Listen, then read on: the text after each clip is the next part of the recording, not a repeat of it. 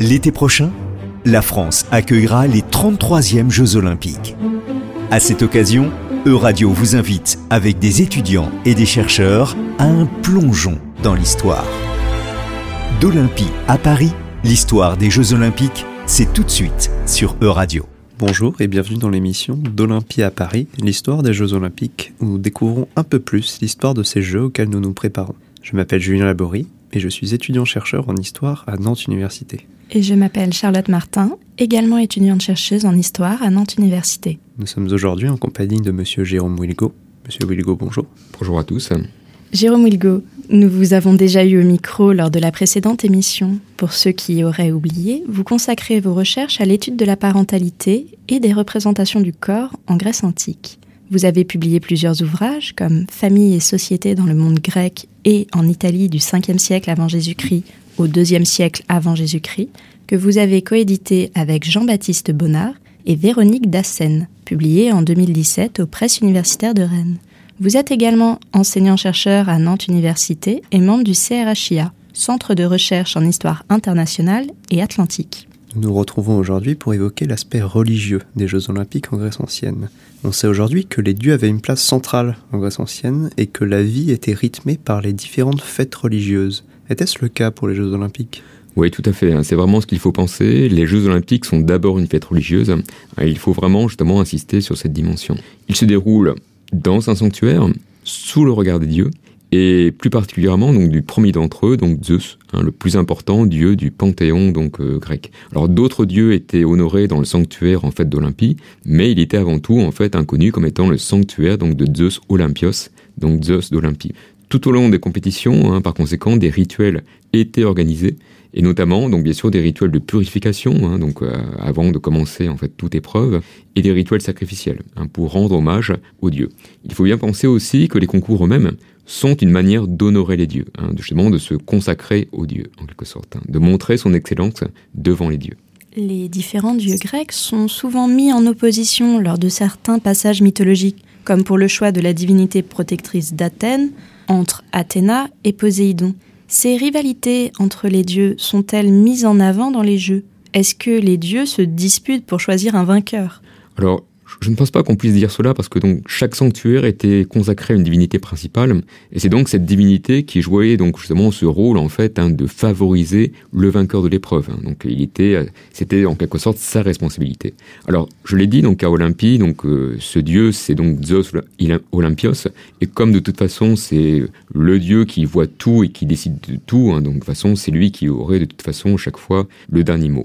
Mais sinon les dieux honorés donc différaient d'un sanctuaire à l'autre. Hein, les principaux donc sanctuaires concernés par ces compétitions étaient euh, notamment ceux de Delphes, de Corinthe et de Némée. Hein, d'ailleurs, euh, ces, quatre sanctuaires Olympie, Delphes, Corinthe et Némée informaient ce qu'on appelait donc en fait le périodos, c'est-à-dire un parcours en fait constitué des, quatre grandes compétitions auxquelles les grands athlètes pouvaient euh, donc participer pour essayer de remporter donc les quatre. À Delphes, les concours se déroulaient en l'honneur d'Apollon. À Corinthe, hein, ce qu'on appelait les Jeux ismiques, le sanctuaire était dédié à Poséidon. Et à Némée, les Jeux étaient organisés dans un sanctuaire qui était également un sanctuaire de Zeus, comme à Olympie. Mais si on prend l'exemple d'Athènes où des compétitions étaient également organisées à ce moment-là, donc bien sûr, ces compétitions étaient organisées en faveur d'Athéna, hein, donc en l'honneur d'Athéna.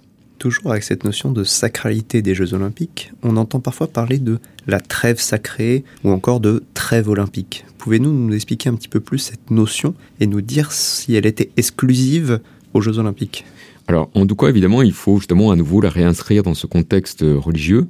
Dans un sanctuaire, les lieux sont sacrés car ils appartiennent aux dieux. Et de la même manière, hein, il faut considérer que le temps des fêtes religieuses est un temps sacré, hein, qui lui-même devient en quelque sorte sacré, et donc les lois divines doivent être particulièrement respectées.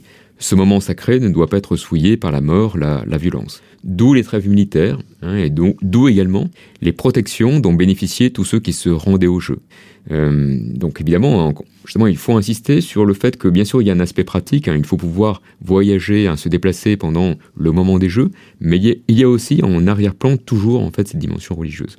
Alors il reste bien sûr, il restait au sanctuaire à faire reconnaître par tous par tous les Grecs ce moment de trêve, et donc euh, d'où l'importance hein, de l'affirmation du caractère panhellénique des concours olympiques, puisque tous les Grecs peuvent y participer, il faut donc que la trêve soit respectée par tous, hein, et donc soit étendue à l'ensemble du monde grec.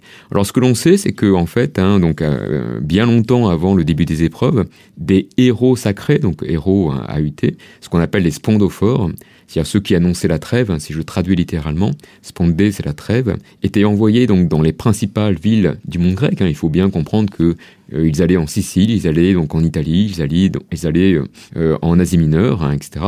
Et ils annonçaient à ce moment-là donc l'organisation des prochains Jeux et ils invitaient les cités à envoyer leurs délégations et donc à envoyer donc leurs athlètes. Et ainsi, ils proclamaient donc la trêve sacrée qui devait être respectée donc par tous les compétiteurs. Et donc pendant un mois, toute hostilité devait être suspendue hein, pour tous ceux qui euh, participaient au jeu, et même selon une tradition légendaire, les combattants de la guerre de Troie auraient également respecté cette trêve, hein, donc dans des temps évidemment héroïques, des temps immémoriaux. Vous avez dit que puisque tous les Grecs peuvent y participer, il faut donc que la trêve soit respectée par tous, je vous cite. Mhm. Mais arrivait-il qu'une cité ou qu'un groupe de cités soit exclu de cette trêve et euh, exclu de la compétition? Alors c'est arrivé, bien sûr, de toute façon, les... dans le monde grec, il faut bien penser qu'il y avait souvent des trêves et que les trêves étaient rarement respectées. Mais alors, il y a un épisode célèbre, en fait, où euh, Asparte n'avait pas donc respecté donc justement donc la trêve, avait été sanctionné un par donc la cité donc euh, et euh, euh, elle n'avait pas en fait voulu payer l'amende et donc du coup avait été exclue des jeux. Et alors les, bon, le récit qu'on nous donne de cette anecdote, en fait, donc, se poursuit en nous précisant qu'un Spartiate avait malgré tout participé à la course de chars en se faisant passer pour un Béotien. Et au moment donc, où la récompense devait être donnée. En fait, il avait bien fait connaître que c'était un Spartiate et donc il avait été à nouveau sanctionné.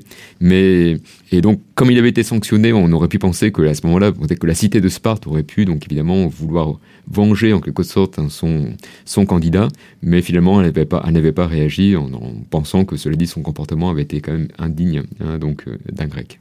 Un autre aspect des Jeux Olympiques qui nous soit parvenu est le serment de l'athlète les athlètes et les juges doivent prêter serment aux dieux. Ce rapport avec le divin est assez essentiel. Que pensez-vous de ce serment? Alors, il faut bien penser que justement, dans le monde grec, les serments sont omniprésents. Et ce sont des engagements, bien sûr, qui sont pris devant la communauté, hein, donc les communautés civiques, mais également devant les dieux. Hein. Toute parole que l'on prononce, évidemment, est entendue par les dieux. Et donc, à ce moment-là, les dieux vont, évidemment, hein, être responsables du respect du serment. Alors, on sait, par exemple, que tous les magistrats des cités, en fait, à leur entrée en charge, prêtaient serment. On peut penser aussi que tous les conseillers, donc tous les conseils des cités prêtaient serment avant leur entrée en charge. Donc c'est une, une mesure qui était vraiment généralisée. Et donc, ces serments, bien sûr, obligeaient, donc, dans le cadre des Jeux Olympiques, à respecter les règles. Et si un candidat donc euh, commettait donc un parjure, à ce moment-là, donc euh, même si donc les, les, les, autres concurrents ne s'en rendent pas compte, à ce moment-là, la sanction serait divine. Évidemment, il y aurait une intervention divine pour hein, euh, punir donc le parjure. Certes, mais de manière plus pratique, si un serment existe et que des règles existent, la triche devait aussi exister. Était-elle aussi fréquente qu'elle peut l'être aujourd'hui euh, Ou bien c'est quelles sanctions encouraient les athlètes? Alors évidemment, c'est difficile de savoir si la triche était, était fréquente, mais en tout cas, la défaite était considérée comme honteuse. Et donc, plusieurs sources antiques insistent sur le fait même que la mort est préférable à la défaite hein, pour un concurrent. Et donc, on comprend que dans ce contexte, certains athlètes ont voulu mettre toutes les chances de leur côté. Hein. Alors, lorsqu'on a des anecdotes à ce propos, en fait, les cas les plus fréquents de tricherie, donc qui sont évoqués dans les textes antiques, sont le fait de concurrents qui payent leur adversaire. On n'a pas en fait tant d'anecdotes que ça sur aujourd'hui ce qui constitue en quelque sorte évidemment l'exemple le plus fréquent, c'est le dopage, hein, ce genre de choses. Euh, ce que l'on voit donc, euh, ce sont des gens qui payent hein, leur adversaire afin que ce dernier le laisse gagner.